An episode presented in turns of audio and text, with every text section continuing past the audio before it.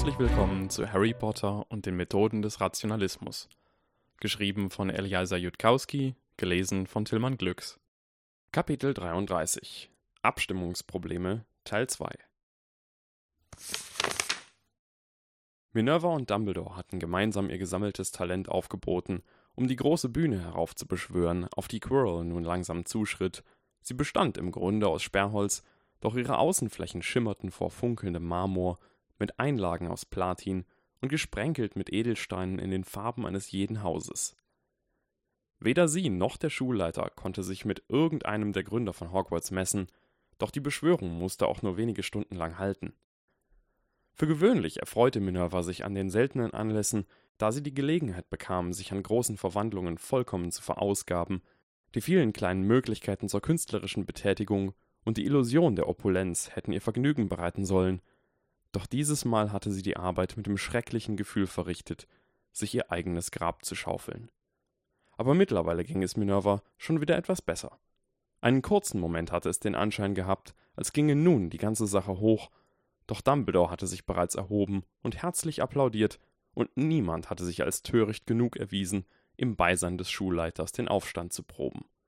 So war die explosive Stimmung rasch einer kollektiven Empfindung gewichen, die sich vielleicht am besten beschreiben lassen mochte mit den Worten Jetzt mach aber mal halblang. Blaze Sabini hatte sich selbst im Namen von Sunshine erschossen und der finale Punktestand betrug 254 zu 254 zu 254. Hinter der Bühne warteten drei Kinder darauf, sie zu erklimmen und funkelten einander mit einer Mischung aus Zorn und Frustration böse an. Die Situation wurde auch dadurch nicht gerade besser, dass sie noch immer durchnässt waren, nachdem man sie aus dem See gefischt hatte und die Wärmezauber nicht ganz auszureichen schienen, die kühle Dezemberluft völlig auszugleichen.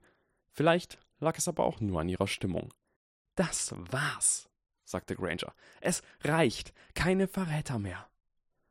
Da kann ich Ihnen nur zustimmen, Miss Granger, sagte Draco eisig. Genug ist genug. Und was habt ihr beiden vor dagegen zu unternehmen? schnappte Harry Potter. Professor Quirrell hat bereits gesagt, er würde Spione nicht verbieten. Dann übernehmen wir das für ihn, sagte Draco grimmig. Als er die Worte aussprach, war ihm noch gar nicht klar gewesen, was er damit eigentlich meinte, doch allein durch den Akt selbst schien sich nun ein Plan herauszubilden. Die Bühne war wirklich gut gemacht, jedenfalls für eine Struktur, die nicht von Dauer war. Ihre Schöpfer hatten nicht den üblichen Fehler begangen, sich von der eigenen Illusion des Reichtums berauschen zu lassen und tatsächlich etwas von Architektur und Ästhetik verstanden. Von Dracos Standpunkt aus sähen die Schüler ihn eingehüllt in einen blassen Schein aus Smaragdgrün, und Granger würde, an dem Platz, auf den Draco sie subtil manövriert hatte, umgeben sein von Ravenclaws Saphir. Was Harry Potter betraf, so würdigte Draco ihn momentan keines einzigen Blickes. Professor Quirrell war, erwacht oder wie auch immer man das nennen sollte, und lehnte nun an einem Podium aus Platin, bar aller Edelsteine.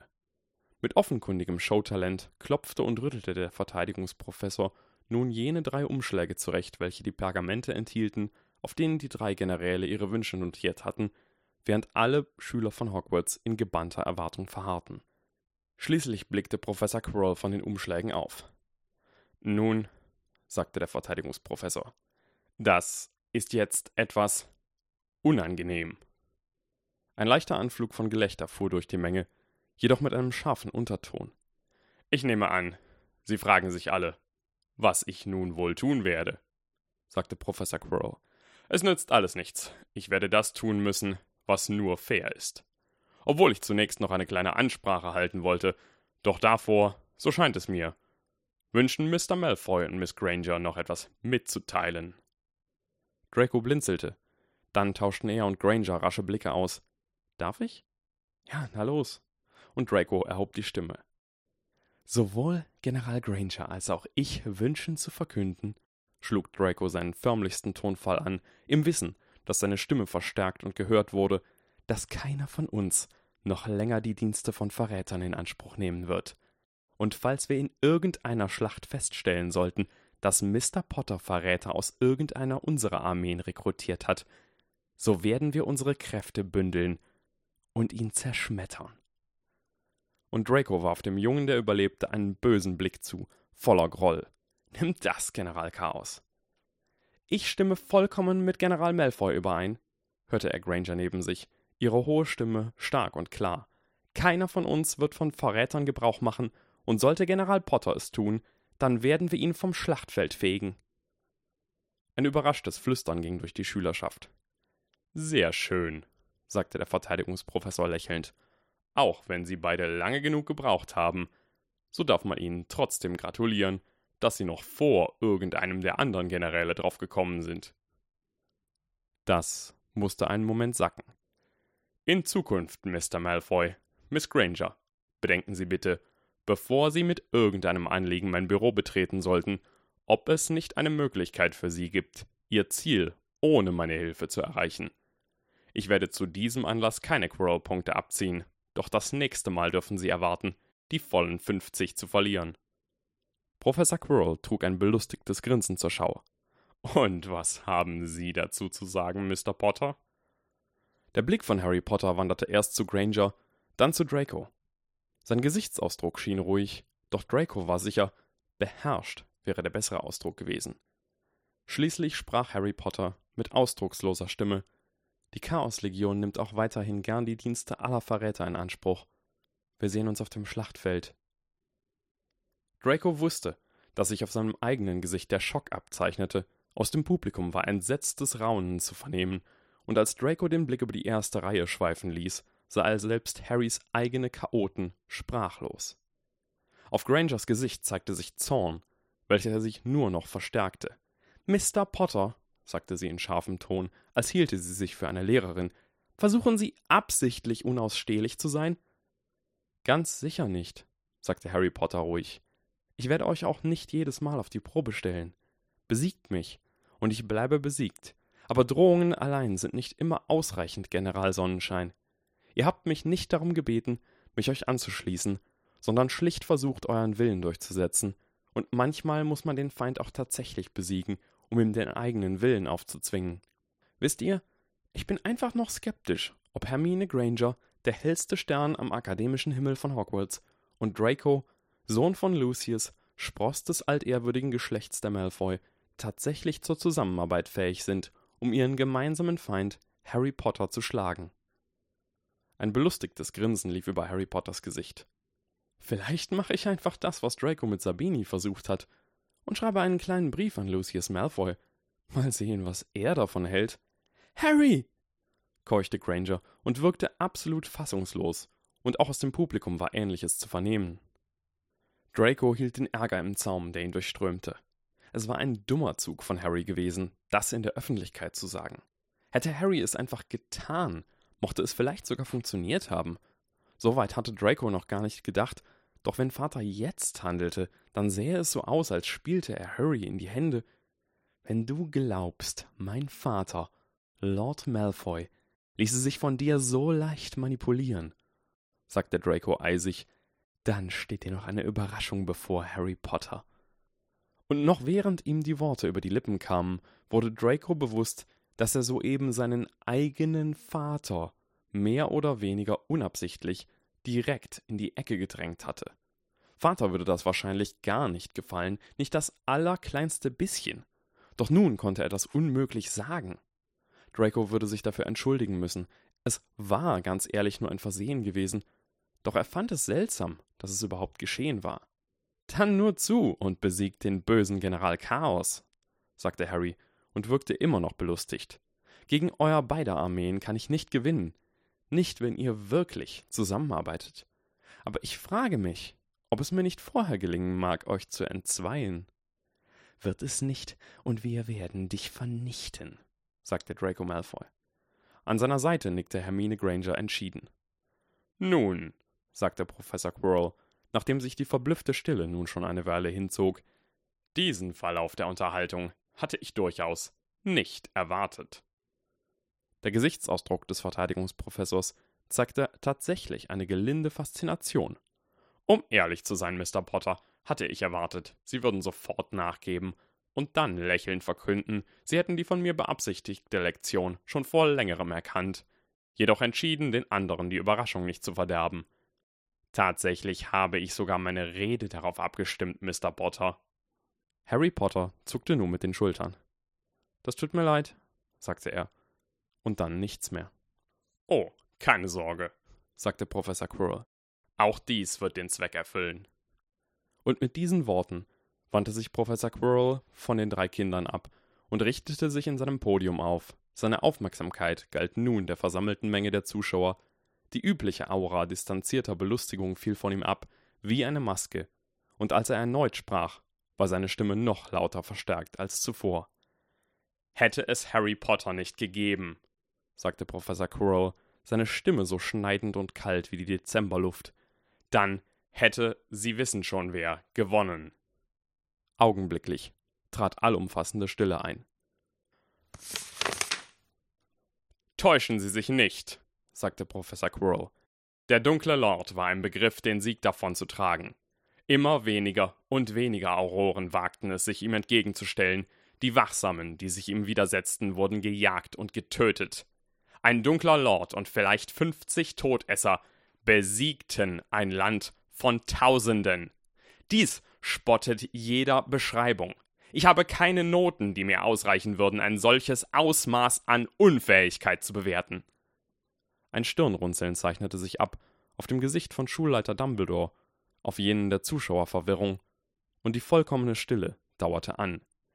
Verstehen Sie nun, wie es geschehen konnte. Sie haben es am heutigen Tage gesehen. Ich erlaubte den Einsatz von Verrätern und gab den Generälen keinerlei Mittel an die Hand, ihnen Einhalt zu gebieten. Das Resultat haben Sie gesehen.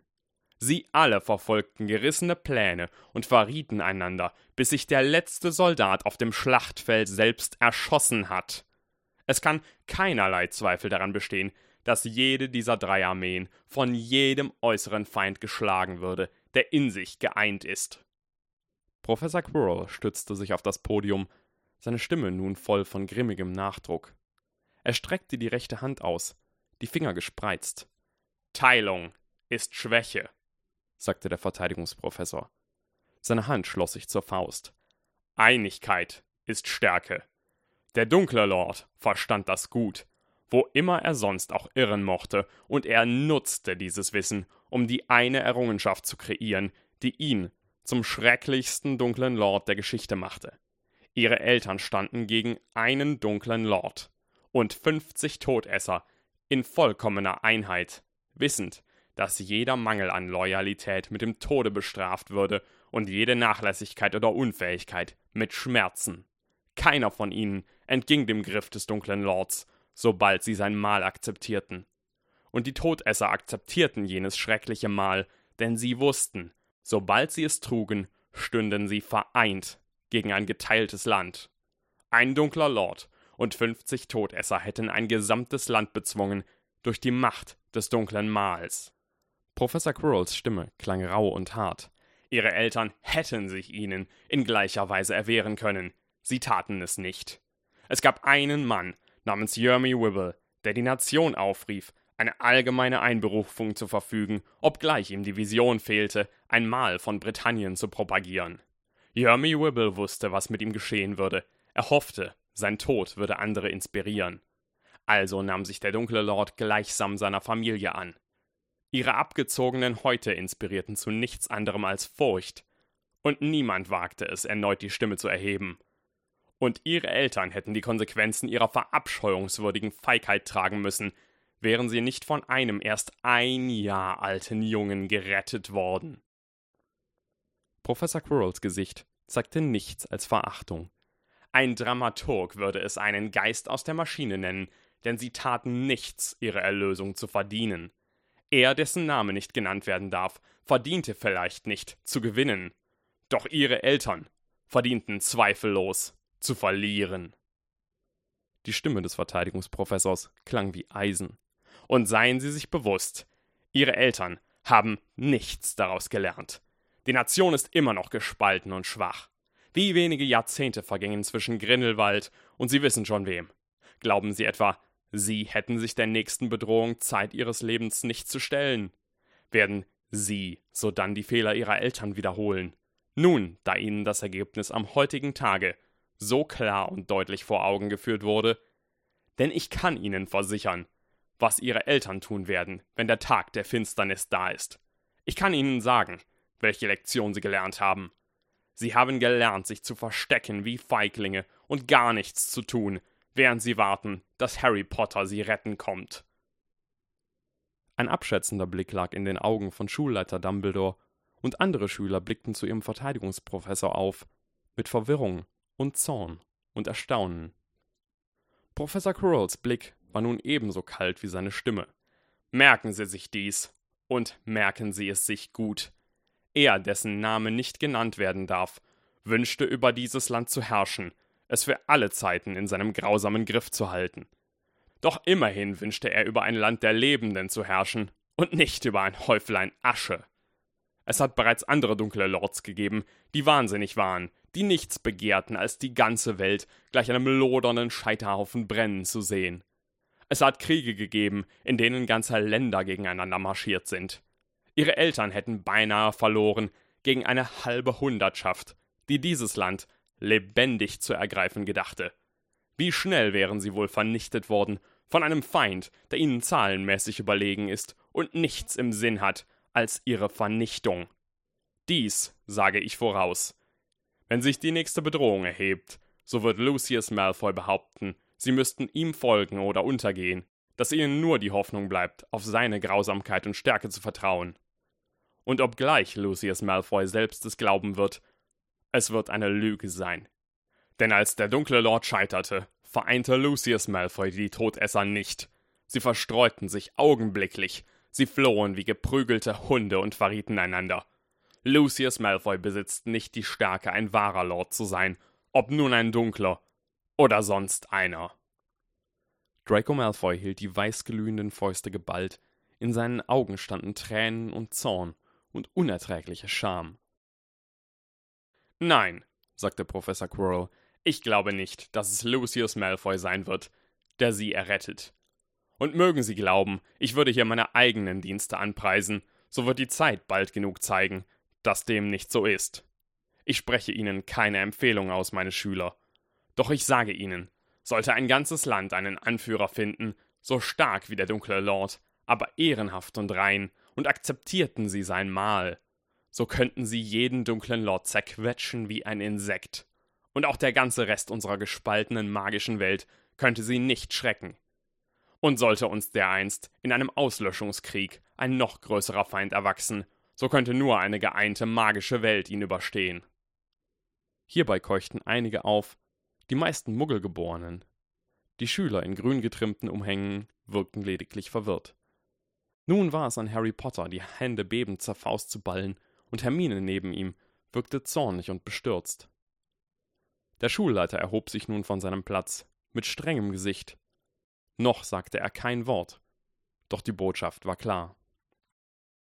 Ich kann Ihnen nicht sagen, welche Art von Bedrohung wohl kommen mag, sagte Professor Quirrell. Doch Sie werden wohl kaum Ihr ganzes Leben in Frieden verbringen, nicht wenn die Geschichte der Welt uns auch nur etwas über ihre Zukunft zu verraten vermag.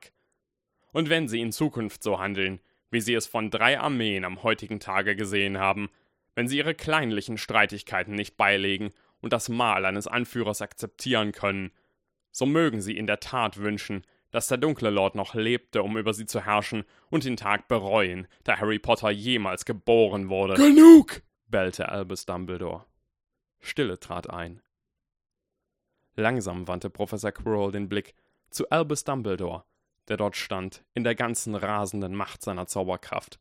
Ihre Augen trafen sich, und ein lautloser Druck senkte sich wie eine gewaltige Last über alle Schüler, die lauschten und sich nicht zu rühren wagten. Auch Sie haben dieses Land im Stich gelassen, sagte Professor Quirrell, und Sie kennen die Gefahr so gut wie ich.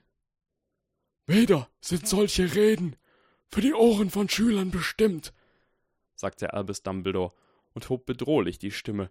Noch sollten Professoren sie im Munde führen. Woraufhin Professor Quirrell in trockenem Tonfall sprach: Es wurden viele Reden gehalten, bestimmt für die Ohren Erwachsener, als der dunkle Lord sich erhob. Und die Erwachsenen applaudierten und jubelten. Dann gingen sie, für den Tag unterhalten, heim. Doch ich werde gehorchen, Schulleiter. und keine weiteren Reden halten, so sie ihnen nicht zusagen. Meine Lektion ist simpel. Ich werde auch weiterhin nichts gegen Verräter unternehmen, und wir werden sehen, was die Schüler dagegen zu tun vermögen, wenn sie nicht warten, dass ihre Lehrer sie retten kommen. Dann widmete sich Professor Quirrell erneut seinen Schülern, und sein Mund verzog sich zu einem schiefen Grinsen, das den bedrohlichen Druck von der Menge zu nehmen schien, wie ein Gott, dessen Atem die Wolken zerstreute. Doch gehen Sie mit den Verrätern nicht zu hart ins Gericht, sagte Professor Quirrell. Sie hatten ja nur ihren Spaß. Gelächter erklang, zunächst nervös, dann schwoll es langsam an, während Professor Quirrell mit schiefem Grinsen dastand und sich ein Teil der Anspannung löste.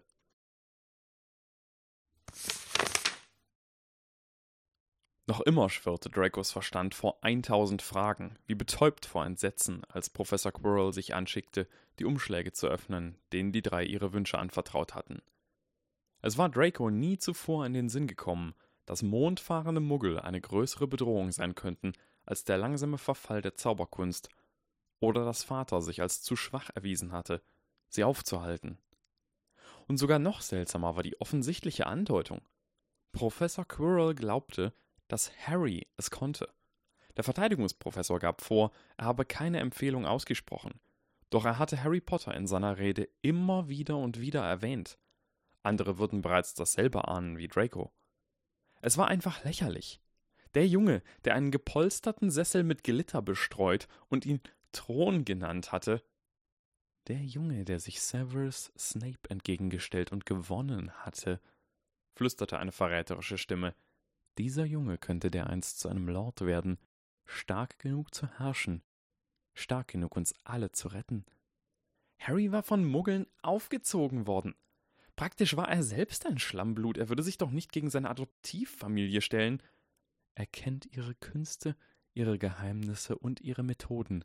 Er kann alle Wissenschaft der Muggel gegen sie verwenden, zusammen mit unserer eigenen Macht als Zauberer.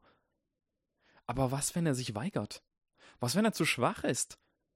Dann, sagte die innere Stimme, wirst du es tun müssen, nicht wahr, Draco Malfoy? Dann verstummte die Menge von neuem, als Professor Quirrell den ersten Umschlag öffnete. Mr. Malfoy, sagte Professor Quirrell, Ihr Wunsch ist es, dass Slytherin den Hauspokal gewinnt. Verwirrung aus der Menge der Zuschauer.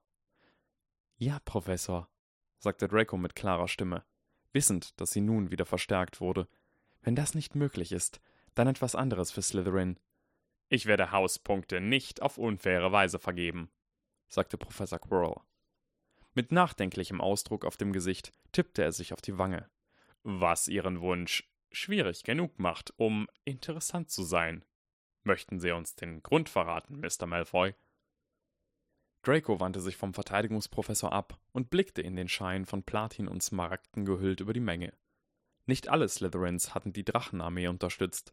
Es gab Anti-Malfoy-Fraktionen, die ihrem Unmut Ausdruck verliehen hatten, indem sie den Jungen, der überlebte, unterstützten, oder sogar Granger, und jene Gruppen würden sich durch Sabinis Handlungen enorm ermutigt fühlen. Er musste sie daran erinnern, dass Slytherin für Malfoy stand und Malfoy für Slytherin. Nein, sagte Draco, Sie sind Slytherins. Sie werden verstehen. Ein leises Gelächter aus dem Publikum, besonders von Slytherin, selbst von Schülern, die sich noch einen Moment zuvor als Gegner von Malfoy bekannt hätten.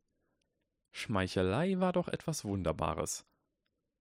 Draco wandte sich wieder Professor Quirrell zu und war überrascht, einen verlegenen Ausdruck auf Grangers Gesicht zu sehen. Und was Miss Granger angeht, sagte Professor Quirrell, das Geräusch eines zerreißenden Umschlages erklang.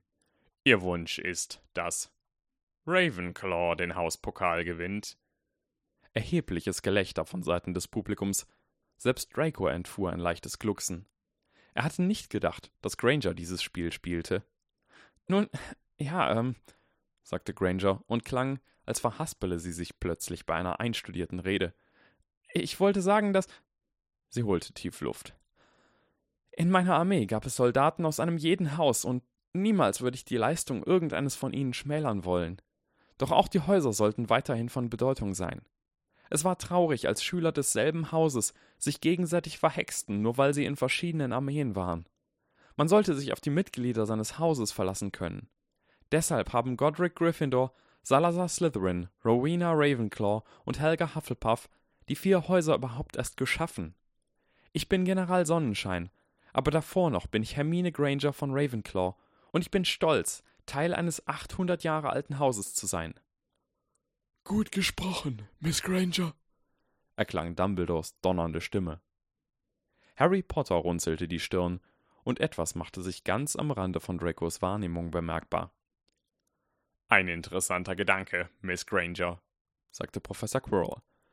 Und doch gibt es Zeiten, da ist es gut für einen Slytherin, wenn er Freunde in Ravenclaw hat. Und für einen Gryffindor hat er Freunde in Hufflepuff.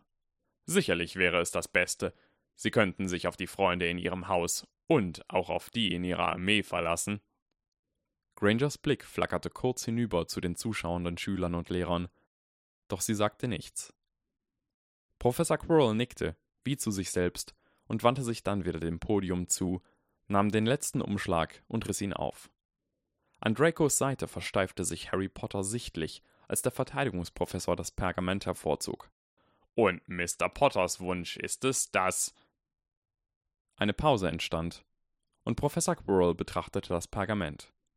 Dann, ohne auch nur die geringste Regung auf Professor Quirrells Gesicht, ging das Pergament in Flammen auf und verbrannte in einem kurzen, intensiven Feuerstoß, nachdem nur noch ein Häuflein schwarzer Asche aus seiner Hand rieselte. Bitte beschränken Sie sich auf das Mögliche, Mr. Potter, sagte Professor Quirrell und klang nun wirklich äußerst trocken. Es entstand eine lange Pause. Harry, der neben Draco stand, wirkte sichtlich erschüttert. Was in Merlins Namen hatte er sich nur gewünscht? Ich will doch sehr hoffen, sagte Professor Quirrell, dass Sie einen weiteren Wunsch vorbereitet haben, falls ich diesen nicht gewähren könnte. Eine weitere Pause. Harry holte tief Luft. Hab ich nicht, sagte er. Doch mir ist bereits einer eingefallen. Harry Potter wandte sich an das versammelte Publikum, und seine Stimme erklang fest, als er sprach. Die Menschen fürchten Verräter wegen des Schadens, den sie unmittelbar verursachen können, der Soldaten, die sie erschießen, oder der Geheimnisse, die sie verraten. Doch das ist nur ein Teil der Gefahr. Was die Menschen aus Angst vor Verrätern tun, kommt sie ebenfalls teuer zu stehen. Ich benutzte diese Strategie am heutigen Tag gegen Sonnenschein und gegen die Drachen. Ich wies meine Verräter nicht an, so viel direkten Schaden anzurichten wie möglich. Vielmehr wies ich sie an, so viel Verwirrung und Misstrauen zu schaffen, wie sie nur konnten, um die Generäle zu zwingen, auch den höchsten Preis zu zahlen, nur in dem Versuch zu verhindern, dass sie es wieder tun. Und wenn es nur ein paar wenige Verräter gibt und ein ganzes Land, das sich ihnen entgegenstellt, so steht es zu fürchten, dass die Handlungen von ein paar wenigen Verrätern weniger Schaden anrichten, als das, was ein ganzes Land unternimmt, um sie aufzuhalten, dass die Heilung schlimmer sein mag als die Seuche. Mr. Potter, sagte der Verteidigungsprofessor mit plötzlich schneidender Stimme, was uns unsere Geschichte lehrt, ist, dass sie schlichtweg falsch liegen. Die Generation ihrer Eltern tat zu wenig, um nach Einigkeit zu streben, nicht zu viel. Dieses gesamte Land, Mr. Potter, wäre beinahe gefallen, auch wenn Sie nicht hier waren, um es zu sehen. Ich schlage vor, Sie fragen Ihre Mitschüler in Ravenclaw, wie viele von ihnen Familien an den dunklen Lord verloren haben. Oder fragen Sie besser nicht. Es wäre klüger. Haben Sie einen Wunsch zu äußern, Mr. Potter? So es Ihnen nichts ausmacht, sagte die sanfte Stimme von Albus Dumbledore, würde ich gern hören, was der Junge, der überlebte, zu sagen hat. Er hat mehr Erfahrung als sonst einer von uns, wenn es darum geht, wie man Kriege beendet. Ein paar Leute lachten, doch viele waren es nicht. Harry Potter wandte den Blick zu Dumbledore, und einen Moment lang wirkte er nachdenklich. Ich will nicht sagen, dass Sie Unrecht haben, Professor Quirrell. In dem letzten Krieg hielten die Menschen nicht zusammen und ein gesamtes Land fiel beinahe an ein paar Dutzend Angreifer und ja, das war jämmerlich. Und wenn wir beim nächsten Mal wieder denselben Fehler machen, dann ja, so wäre das noch erbärmlicher. Doch man kämpft niemals zweimal den gleichen Krieg. Und das Problem ist, der Feind kann ebenfalls gerissen sein. Ist man geteilt und uneins, so ist man auf eine Art verwundbar. Doch will man Einigkeit um jeden Preis, so geht man andere Risiken ein und muss andere Opfer bringen, und auch das wird der Feind für sich auszunutzen suchen. Man kann nicht aufhören zu denken und das Spiel nicht nur auf einem Level spielen. Schlichtheit hat ebenso einiges für sich, Mr. Potter, sagte die trockene Stimme des Verteidigungsprofessors. Ich möchte hoffen, Sie haben an diesem Tag etwas darüber gelernt, welche Gefahren kompliziertere Strategien mit sich bringen, als für Einigkeit zu sorgen und sich gegen den Feind zu wenden. Und sollte nun all dies nicht irgendwie mit Ihrem Wunsch verflochten sein, so wäre ich höchst verärgert. Ja, sagte Harry Potter, es war recht schwierig, sich einen Wunsch einfallen zu lassen, der die Opfer der Einigkeit symbolisiert. Doch das Problem der Zusammenarbeit stellt sich nicht nur in Kriegen. Es ist etwas, dem wir uns unser ganzes Leben lang stellen müssen, an jedem einzelnen Tag. Wenn alle sich auf die gleichen Regeln verabreden und die Regeln sind dumm, dann verstößt ein Einzelner, der entscheidet, etwas zu ändern, gegen die Regeln. Doch wenn alle gemeinsam entscheiden, etwas zu ändern, dann können sie es. Es ist genau dasselbe Problem, es müssen alle zusammenwirken. Doch für den Ersten, der etwas ausspricht, scheint es, als würde er sich alleine gegen die Menge stellen. Und glaubte man, es sei das einzig Wichtige, dass die Menschen immer einig sind, so könnte man niemals das Spiel verändern, egal wie dumm die Regeln auch sind. Mein Wunsch nun also, als Symbol dafür, was geschieht, wenn Menschen gemeinsam den falschen Weg einschlagen, ist, dass wir in Hogwarts Quidditch ohne den Schnatz spielen sollten. Was? schrie es aus hundert Kehlen in der Menge, und Draco klappte die Kinnlade herunter. Der Schnatz ruiniert das gesamte Spiel, sagte Harry Potter. Alles, was die anderen Spieler tun, wird dadurch völlig irrelevant. Es würde überwältigend mehr Sinn ergeben, einfach eine Uhr zu kaufen. Das ist eine dieser unglaublich dummen Sachen, die man nicht bemerkt, weil man damit aufgewachsen ist, die Menschen tun, nur weil es alle anderen tun. Doch an diesem Punkt war Harry Potters Stimme bereits nicht mehr zu hören, denn der Aufruhr hatte begonnen. Der Aufruhr endete etwa 15 Sekunden später, nachdem ein gigantischer Feuerstoß zum Klang von 100 Donnerschlägen aus dem höchsten Turm von Hogwarts hervorbrach. Draco hatte gar nicht gewusst, dass Dumbledore das konnte. Die Schüler setzten sich, sehr vorsichtig und leise, wieder hin. Professor Quirrell lachte ohne Unterlass. So sei es, Mr. Potter. Ihr Wille geschehe. Der Verteidigungsprofessor hielt inne. Natürlich versprach ich nur einen gerissenen Plan. Und das ist auch alles, was Sie drei bekommen werden. Draco hatte diese Worte zuvor schon halb erwartet doch nun trafen sie ihn trotzdem wie ein Schock. Draco tauschte einen schnellen Blick mit Granger. Sie wären offensichtliche Verbündete gewesen, doch ihre Wünsche waren direkt entgegengesetzt. Sie meinen, sagte Harry, wir müssen uns alle auf einen Wunsch einigen? Oh, das wäre nun wirklich, wirklich zu viel verlangt, sagte Professor Quirrell. Schließlich haben Sie drei ja keinen gemeinsamen Feind, nicht wahr? Und für einen kurzen Augenblick so schnell, dass Draco schon glaubte, er habe es sich eingebildet, zuckten die Augen des Verteidigungsprofessors in Richtung von Dumbledore. Nein, sagte Professor Quirrell, ich meine, dass ich drei Wünsche mit einem einzigen Plan gewähren werde. Es entstand eine verwirrte Stille. Das können Sie nicht, sagte Harry neben Draco schlicht. Nicht einmal ich könnte das. Zwei dieser Wünsche sind vollkommen inkompatibel. Es ist logisch unmöglich, dann schnitt sich Harry selbst das Wort ab. Sie sind noch ein paar Jahre zu jung, mir zu sagen, was ich nicht tun kann, Mr. Potter, sagte Professor Quirrell mit einem kurzen, trockenen Lächeln. Dann wandte sich der Verteidigungsprofessor wieder der Menge der Schüler zu. Um die Wahrheit zu sagen, ich hege keinerlei Zuversicht mehr, dass Sie die Lektion des heutigen Tages begreifen werden. Daher fahren Sie heim und genießen Sie die Zeit mit Ihren Familien oder was von ihnen noch übrig ist, solange sie noch am Leben sind. Meine eigene Familie ist schon seit langem tot durch die Hand des dunklen Lords. Ich sehe sie wieder zum Schulbeginn. In der sprachlosen Stille, die darauf folgte, als Professor Quirrell sich bereits wieder von der Bühne abwandte, vernahm Draco die Stimme des Verteidigungsprofessors, nun leise und nicht länger verstärkt. Doch mit Ihnen, Mr. Potter, habe ich zu reden.